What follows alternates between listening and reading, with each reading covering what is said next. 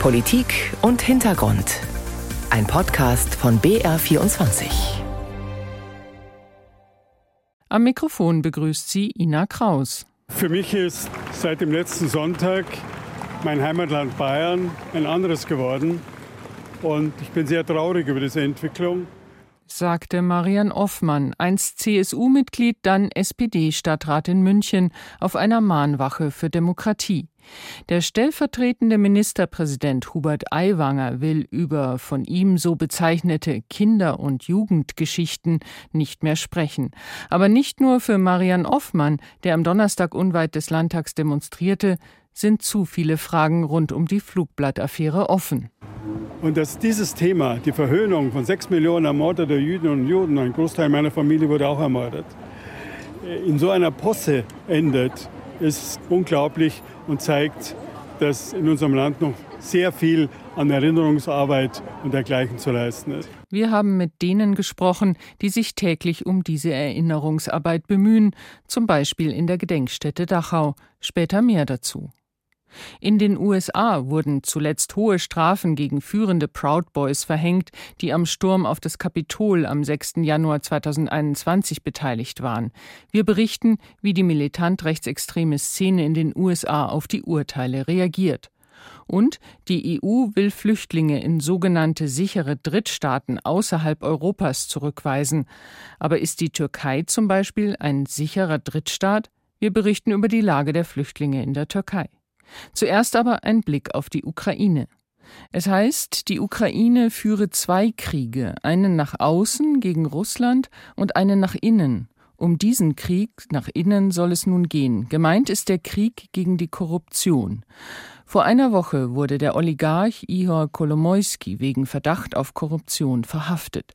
Kolomoisky gilt als einer der reichsten Männer in der Ukraine. Über die Hintergründe möchte ich mit unserer Korrespondentin Rebecca Barth sprechen. Herzlich willkommen. Hallo. Ist die Verhaftung des Oligarchen Ihor Kolomoisky ein Signal, dass die Regierung in Kiew es ernst meint mit der Bekämpfung der Korruption? Es ist auf jeden Fall etwas, was den Menschen hier in der Ukraine sehr, sehr wichtig ist. Sie haben es eben gesagt, er ist einer der wirklich berüchtigsten Oligarchen des Landes.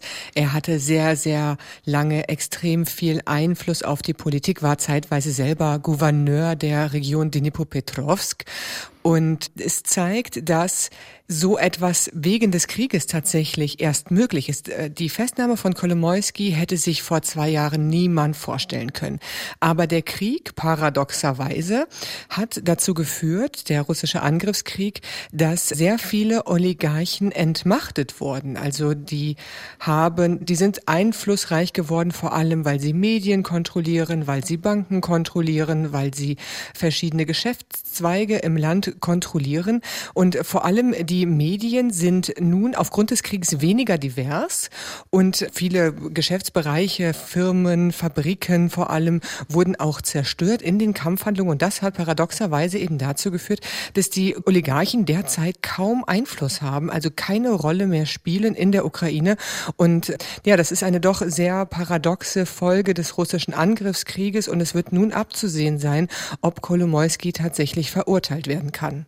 Er hatte ja Zugriff auf Medien, hatte einen Fernsehsender, hat Zelensky eigentlich erst groß gemacht. Dort hat Zelensky als Comedian die Popularität erreicht, die ihn dann zum Präsidenten auch gemacht hat. Dass er jetzt verhaftet wurde, ist das auch ein Signal, dass Zelensky sich von seinem einstigen Förderer emanzipiert hat? Also man muss vielleicht sagen, dass Zelensky vorher schon ein Superstar war in der Ukraine, aber der Fernsehsender 1 plus 1, der Herr Kolomoisky auch immer noch gehört, hat eine sehr große Rolle im Wahlkampf gespielt. Äh, Zelensky hat ja diese berühmte Serie gespielt, wo er schon einen Präsidenten gespielt hat und die lief eben auf dem Fernsehsender und viele haben damals tatsächlich gedacht, dass er nur eine Marionette sozusagen vom Oligarchen ist, denn der stand in Konflikt mit dem ehemaligen Präsidenten und da haben viele gedacht, oh je, jetzt nimmt er eine einen politisch unerfahrenen Schauspieler, der im Volk zwar sehr beliebt ist und auch sehr charismatisch, aber im Endeffekt nur eine Marionette für ihn ist.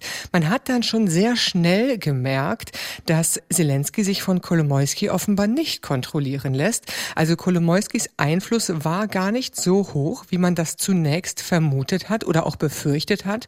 Und das zeigt, dass doch viele Leute auch äh, Zelensky, eben den Komiker und Schauspieler, politisch unterschätzt haben. Kolomoisky wurde jetzt vom Geheimdienst SBU verhaftet. Das ist ja für deutsche Verhältnisse kaum vorstellbar, dass der Geheimdienst hier jemand verhaften kann. Und in der Ukraine gibt es eigentlich ein Antikorruptionsbüro, das aufgebaut wurde seit 2015 mit dem Kürzel NABU wird es bezeichnet. Warum hat jetzt nicht das Antikorruptionsbüro Kolomoisky verhaftet, sondern der Geheimdienst SBU? Ist das ein politisches Verfahren? Ist das ein Signal dafür oder wie ist das zu erklären? Das ist auf jeden Fall die Befürchtung von vielen Antikorruptionsaktivisten hier, denn die sagen, Moment mal, wir haben Krieg. Der SBU ist für was ganz anderes zuständig. Der ist dafür zuständig, russische Agenten und Spione in unserem Land zu verhaften und ihnen eben nachzustellen. Und äh, der hat da in dieser Ermittlung gar nichts zu suchen. Das ist für viele gerade unklar, warum eigentlich der SBU ermittelt seit Februar, also schon seit einigen Monaten gegen Kolomoisky und gleichzeitig parallel ermitteln auch die extra dafür geschaffenen Antikorruptionsbehörden. Äh, das NABU ist eines davon, ebenfalls gegen Kolomoisky. Also da hat man gerade sozusagen zwei Parallelstrukturen. Zelensky hat vor wenigen Tagen davon gesprochen, dass er Korruption zu Kriegszeiten rechtlich zu Hochverrat erklären möchte.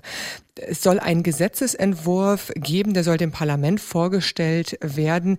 Wir kennen den aber noch nicht, aber die Antikorruptionsaktivisten befürchten eben, dass wenn Korruption zum Hochverrat erklärt wird, nur noch der Geheimdienst zuständig sein könnte. Und das wäre ein Problem. Denn der Geheimdienst ist nicht unabhängig. Er untersteht dem Präsidenten.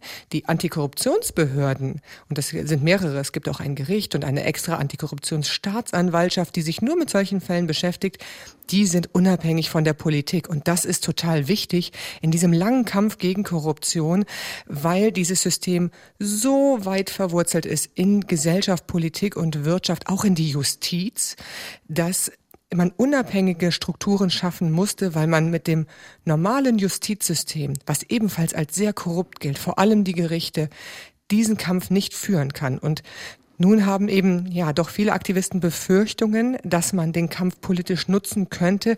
Aber aktuell muss man sagen, wir müssen diesen Prozess erst beobachten. Wir können es nicht sagen.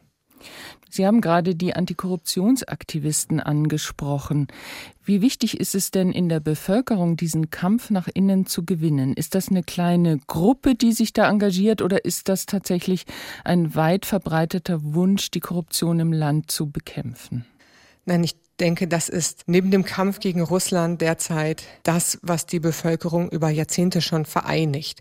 Der Kampf gegen Oligarchie und gegen Korruption hat zwei Revolutionen seit der Unabhängigkeit ausgelöst in diesem Land. Also das ist wirklich ein extrem weit verbreitetes Problem in der Ukraine und da können sich wirklich alle darauf einigen, das muss beendet werden. Da ist auch schon sehr viel passiert, muss ich dazu sagen.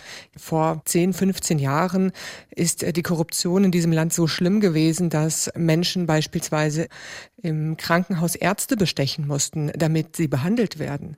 Und es sind Menschen gestorben, weil sie nicht genügend Geld rechtzeitig parat hatten, um ja ihre Behandlungen in der Notaufnahme teilweise zu bezahlen. Also das waren wirklich schlimme Zustände und so ist es heute nicht mehr. Das heißt, wenn wir davon sprechen, die Ukraine hat schon die Korruption sehr, sehr erfolgreich bekämpft, dann muss man sich eben anschauen, wo stand dieses Land einmal. Und es ist natürlich, äh, wenn man in die Zukunft blickt, sehr wichtig, was die Annäherung an die EU angeht. Wenn die Korruption nicht nachhaltig effektiv bekämpft wird, dann hat die Ukraine keine Chance, sich der EU anzunähern. Und die Menschen hier sagen, Ohne die EU haben wir aber keine Zukunft. Wenn wir über Wiederaufbau nachdenken, wenn wir an Perspektiven denken, an eine Zukunft für unser so zerstörtes Land, dann brauchen wir den Westen, dann müssen wir in die EU und deswegen müssen, müssen, müssen wir uns reformieren. Mir sagen auch Antikorruptionsaktivisten, dass sie sich da mehr Druck aus der EU, aus dem Westen wünschen, noch mehr Druck auf die ukrainischen äh, Behörden und die ukrainische Regierung auszuüben, weil das den Menschen ein so wichtiges Thema ist. Nun hören wir täglich, stündlich, wie schwierig der Kampf nach außen ist für die Ukraine, was für einen hohen Blutzoll der auch fordert. Kann denn die Ukraine vor dem Hintergrund dieses Krieges, diesen Krieg nach innen überhaupt gewinnen? Hat sie überhaupt die Kraft dazu, dieser Hydra den Kopf abzuschlagen? Das wird natürlich abzusehen sein, aber viele Menschen hier sagen, zum einen müssen wir, wir haben gar keine andere Wahl, ähnlich wie die Verteidigung gegen die russischen Truppen. Wir müssen diesen Kampf kämpfen. Und auf der anderen Seite wird der Krieg so schrecklich er ist, für viele Menschen auch als eine Art Chance gesehen. Also jetzt wird sehr, sehr viel an alten Strukturen zerstört, zum Beispiel auch die Oligarchen. Ich habe es am Anfang angesprochen, eine Festnahme von Kolomoisky wäre vor zwei Jahren nahezu undenkbar gewesen. Jetzt passiert es. Das heißt, ähm, die Menschen sehen in dieser ganzen Zerstörung Möglichkeiten, dass auch alte Systeme, die sich über Jahrzehnte entwickelt haben, zerstört werden und man Platz hat, Neues aufzubauen diese alten Systeme sozusagen zu ersetzen. Und das im gesamten Land. Also ob das äh, Wirtschaftsstrukturen sind, ob das politische Strukturen sind, ob das Gebäude rein physisch sind oder eben etwas wie Korruption oder Oligarchie. Es wird aber natürlich abzusehen sein. Natürlich ist die Befürchtung da, dass man gewisse auch rechtliche Verfahren wegen des Krieges nicht so transparent führen kann. Aber wir sehen doch, anderthalb Jahre Krieg, die ukrainischen Journalisten publizieren sehr, sehr viel über Korruptionsverdacht, Korruptionsfälle. Also das heißt, sie machen ihre Arbeit, die Zivilgesellschaft schaut dahin, sie übt Druck aus und das ist sehr wichtig dafür. Rebecca Barth, vielen Dank für dieses Gespräch. Dankeschön. Auf einer am Donnerstag anberaumten Sondersitzung des Bayerischen Landtags schwieg der stellvertretende Ministerpräsident Hubert Aiwanger. Er will sich nicht mehr erklären zu der Hetzschrift, die vor über drei Jahrzehnten bei ihm, dem damaligen Schüler, im Schulranzen sichergestellt wurde. Kinder- und Jugendgeschichten nennt der Freie Wählerchef das. Der Bruder sagt, er sei der Verfasser gewesen. Das Flugblatt von damals verherrlicht den Holocaust, auch das KZ Dachau wird explizit genannt. Charlene Schreiber hat die Gedenkstätte besucht. Hier kann man die Sache nicht so leicht abhaken. We welcome you to prayer for the victims of National Socialism and for peace es ist Mittwoch, 12.30 Uhr in der Versöhnungskirche der KZ-Gedenkstätte Dachau. Der Pfarrer Björn Mensing hält gerade eine Andacht. Auf Englisch für die internationalen Besucher. Es geht um das Olympia-Attentat von 1972 und nicht um Hubert Aiwanger und das Holocaust verherrlichende Pamphlet. Aber wäre Björn Mensing bereit, den stellvertretenden Ministerpräsidenten zu empfangen? Da ist für mich im Moment einfach die Voraussetzung dafür nicht gegeben. In Dachau inhaftierten die Nazis politische Gegner, auch Sinti und Roma und Juden. Den Überlebenden und Nachfahren ist Björn Mensing eng verbunden. Bei einer ganzen Reihe von denen würde es zu erneuten Irritationen führen und die gilt es jetzt zu vermeiden. In meinen Augen ist schon genug Schaden für die Erinnerungskultur entstanden. Es war auf jeden Fall ein merkwürdiges Gefühl, hier übers Gelände zu gehen, wenn man so in der Eiwanger-Debatte drin ist. Ja allein schon der Text vom Flugblatt. Ne? Die Wettbewerbsteilnehmer haben sich anzumelden in der, im KZ Dachau. Ja. Und äh, ja, die in Aussicht gestellten Preise dann ja auch Dachau. Diese Woche erreichen ihn viele Hass-E-Mails, weil er sich öffentlich kritisch gegenüber Aiwangers Umgang mit dem neonazistischen Flugblatt geäußert hat. Denn der entschärfe NS-Aussagen nach dem Motto, das alles liege ja so lange zurück und wenn man dann selbst mal irgendwie einen Judenwitz in der Jugend oder auch noch später gerissen hat, das ist doch alles nicht so wild, wir haben doch alle mal Scheiß gebaut. Das ist für mich also noch ein zweiter Schaden, den das Ganze angerichtet hat. Das findet auch Jörg Skribeleit. Er leitet die KZ-Gedenkstätte in Flossenbürg. Das Pamphlet und der Umgang damit haben ihn überrascht und vor allem schockiert. Das eine ist, was in den 80er Jahren von wem auch immer formuliert worden ist, Das andere ist, wie man sich dazu verhält. Eigentlich habe ich gedacht, dass der politische Umgang mit dem Erbe der nationalsozialistischen Massenverbrechen bedeutet, dass wir da weiter sind. Skribeleit geht es um den Diskurs und wie der sich schrittweise nach rechts verschiebt. Ich habe Angst um das Verrücken von Maßstäben in unseren Gesellschaften. Ich habe Angst um eine Bagatellisierung, um eine Verächtlichmachung, um eine Minimierung der Verbrechen, wie in diesem Flugblatt vor 35 Jahren geschehen. Ich habe Angst dafür, dass angesichts anderer Verbrechen die Menschheitsverbrechen der Nationalsozialisten relativieren. Hubert Aiwanger hat eine Vorbildsfunktion, findet Jörg Skribeleit. Als Mensch und vor allem als stellvertretender Ministerpräsident eines Freistaates, in dem auch vor 1933 der Nationalsozialismus starke Wurzeln hatte das Gefährliche, dass ich nicht abschätzen kann, ob sich junge Menschen, die heute vielleicht einen Eintrag in ein Besucherbuch in einer Gedenkstätte machen oder in den sozialen Medien was posten, sich dann auf einen dummen Jungenstreich rausreden können. Ja. Hallo Herr Grube.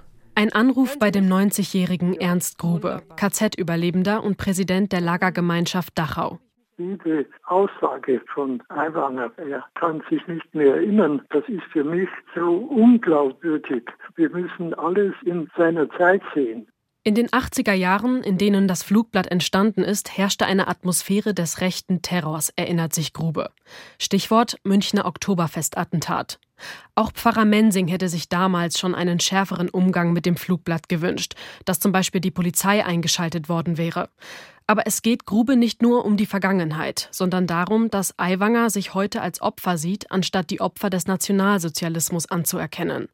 Denn die Entschuldigung Aiwangers kommt bei Ernst Grube nicht als ernst gemeinte Reue an. Es ist natürlich eine Gefahr der Demokratie und es werden auch die Rechtsextremen und die verschiedenen Entwicklungen werden sich verschärfen. Kurzfristig lässt sich wohl nichts heilen. Für den Pfarrer der Versöhnungskirche in der KZ-Gedenkstätte Dachau kann Hubert Aiwanger nur noch eins richtig machen wenn er ganz konkret und offen seine Verfehlungen im jugendlichen Alter gegenüber den NS-Verfolgten und ihren Angehörigen eingesteht und da um Verzeihung bittet und zwar eben so, dass sie das dann vielleicht auch annehmen können. Blessed are the peacemakers for they shall be called sons and daughters of God. Blessed are those Charlene Schreiber hat mit denen gesprochen, die die Erinnerung an die nationalsozialistischen Verbrechen wachhalten. Was bedeutet der Fall Aiwanger für die Erinnerungskultur? Dieser Frage geht auch mein Kollege Linus Lühring in ein Thema Drei Köpfe nach. Den Podcast finden Sie in der ARD Audiothek. Tausende Anhänger Donald Trumps stürmten am 6. Januar 2021 das US-Kapitol, weil sie den Wahlsieg von Joe Biden nicht akzeptieren wollten. In den letzten Wochen gab es harte Urteile gegen die Anführer des Sturms auf das Kapitol wegen aufrührerischer Verschwörung. 18 Jahre für den Chef der Oath Keepers, 22 Jahre muss der ehemalige Anführer der rechtsextremen Proud Boys hinter Gitter. Insgesamt wurden 1100 Beteiligte angeklagt, viele von ihnen müssen ins Gefängnis. Wie reagiert die militante Rechtsextreme in den USA auf die Urteile? Julia Barth berichtet. Die Chefs der Proud Boys und Oath Keepers sitzen hinter Gitter. Diese beiden seit dem Sturm auf das US-Kapitol bekannt gewordenen rechtsradikalen Milizen sind so gut wie führungslos. Natürlich würden sie dadurch geschwächt, analysiert John Lewis, Extremismusforscher an der George Washington University. Die Verhaftung, die Anklage und die Verurteilung von Stuart Rhodes von den Oath Keepers und Enrique Tarrio und den anderen Anführern der Proud Boys haben enorme Auswirkungen auf beide Gruppen, aber aufgrund ihrer Strukturen mit unterschiedlichen Konsequenzen. Den größeren für die Oath Keepers, denn bei ihnen wurde quasi alles von Stuart Rhodes kontrolliert. Er hielt die Fäden in der Hand. Seit er festgenommen wurde, sind die Oath Keepers von der Bildfläche nahezu verschwunden. Auch die Proud Boys seien im Moment wohl kaum in der Lage, sich auf nationaler Ebene so zu organisieren wie beim Sturm auf das Kapitol am 6. Januar 2021, so Lewis.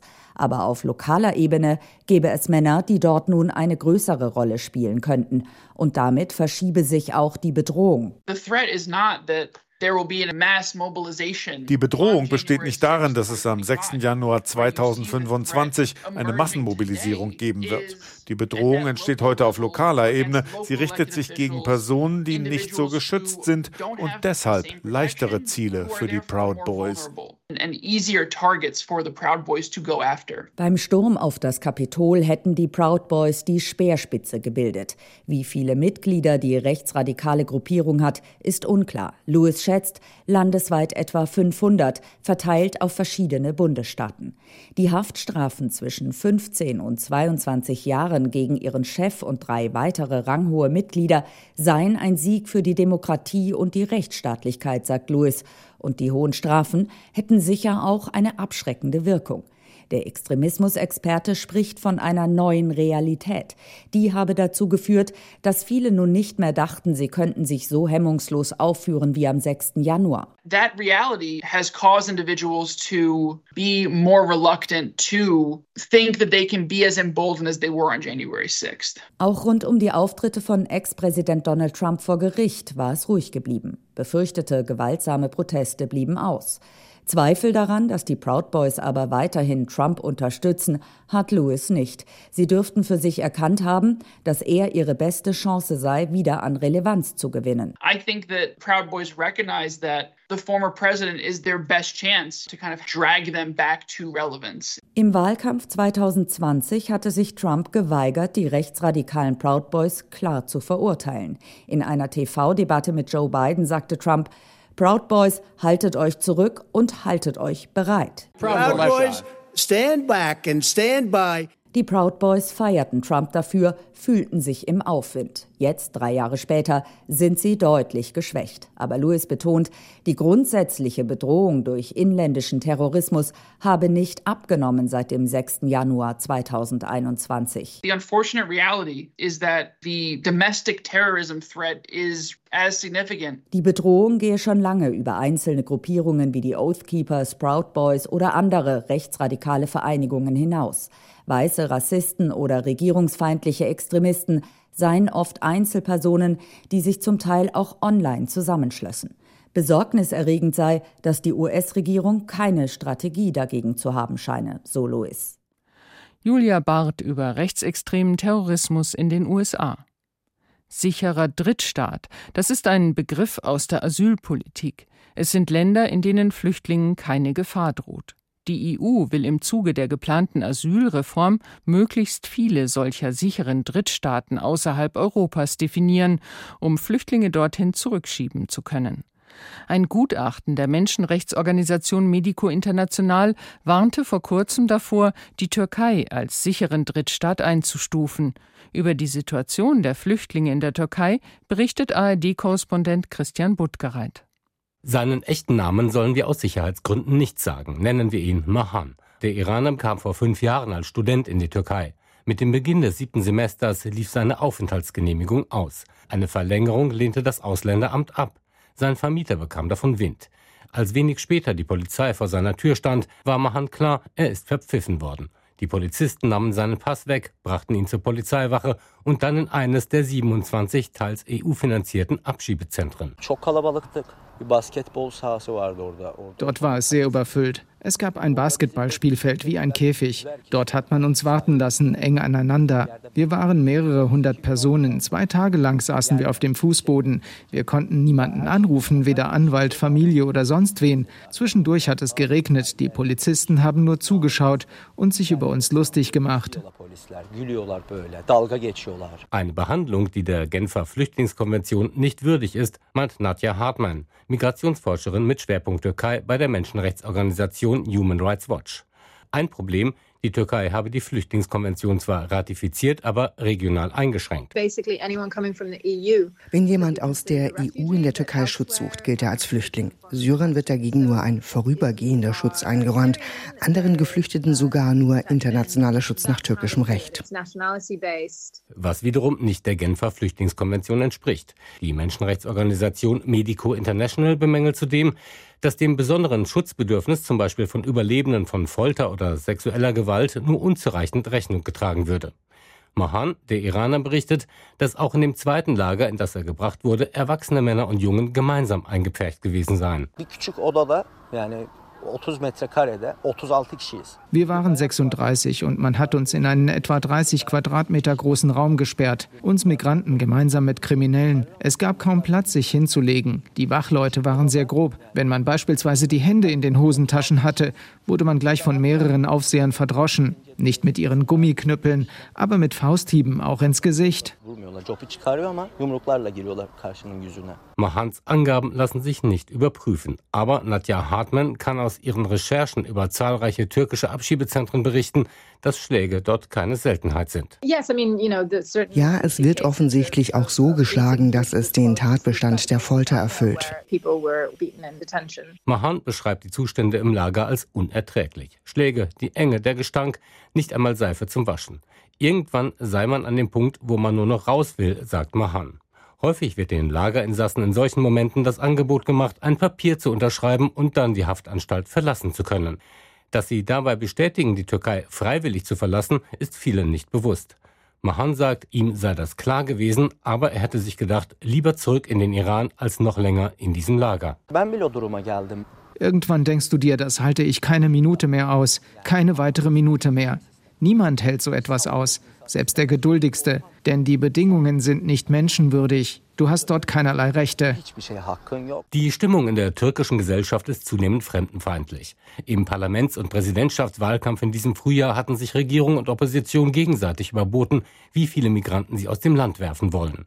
Der Oppositionsführer Kilic Darulu hatte sogar angekündigt, im Falle seines Wahlsiegs alle Flüchtlinge nach Hause zu schicken. Und der wiedergewählte Staatspräsident Erdogan prahlte noch im August, seit Jahresanfang seien rund 120.000 Migranten abgeschoben worden, ein Rekord. Doch Rückführungsabkommen hat die Türkei nur mit den allerwenigsten Staaten. Deshalb ist das Instrument der sogenannten freiwilligen Ausreise für den Staat so wichtig. Vor allem betroffen Syrer, sagt Nadja Hartmann von Human Rights Watch. Ich habe in einem großen Bericht im vergangenen Jahr geschrieben, wie in vielen türkischen Städten Syrer auf den Straßen festgenommen wurden. Man wollte sie dann zwingen, das Formular zur freiwilligen Rückkehr zu unterschreiben. Die Türkei streitet es ab, aber in den Fällen, die ich dokumentiert habe, hat niemand freiwillig unterschrieben. Man hat sie zum Teil angelogen, was sie unterschreiben. Andere hatten gar keine Möglichkeit, sich das Papier genau anzuschauen. Nicht wenige wurden geschlagen geschlagen. Seit die Türkei und die EU 2016 ihr Flüchtlingsabkommen schlossen, verließen nach offiziellen türkischen Angaben mehr als eine halbe Million Migranten die Türkei aus freien Stücken. Fast hätte auch Mahan unterschrieben. Aber ihm war es gelungen, während der knapp bemessenen Telefonzeiten seine Verlobte zu erreichen, die einen Anwalt organisierte. Dem gelang es, Mahan aus der Haft freizubekommen. Mahan setzt nun darauf, dass er durch die Hochzeit mit seiner türkischen Verlobten dauerhaft in der Türkei bleiben kann. Nadja Hartmann von Human Rights Watch sagt, man müsse anerkennen, dass die Türkei mehr Flüchtlinge aufgenommen habe als alle anderen Länder. Zurzeit leben offiziellen Zahlen zufolge noch allein 3,3 Millionen syrische Flüchtlinge in der Türkei. Ein sicherer Drittstaat sei die Türkei aber nicht. Der wesentliche Grund ist, dass die Türkei Menschen dahin zurückschickt, wo ihnen Gefahr für Leib und Leben droht, wie Syrien und Afghanistan. Die EU sollte klarstellen, dass die Türkei nicht sicher ist. Diese Einschätzung von Human Rights Watch stimmt mit dem Rechtsgutachten von Medico International überein. Ein Modell für andere Länder als sogenannter sicherer Drittstaat kann die Türkei nicht sein. Christian Buttgereit berichtete über die Situation der Flüchtlinge in der Türkei. Damit geht Politik und Hintergrund zu Ende. Am Mikrofon verabschiedet sich Ina Kraus.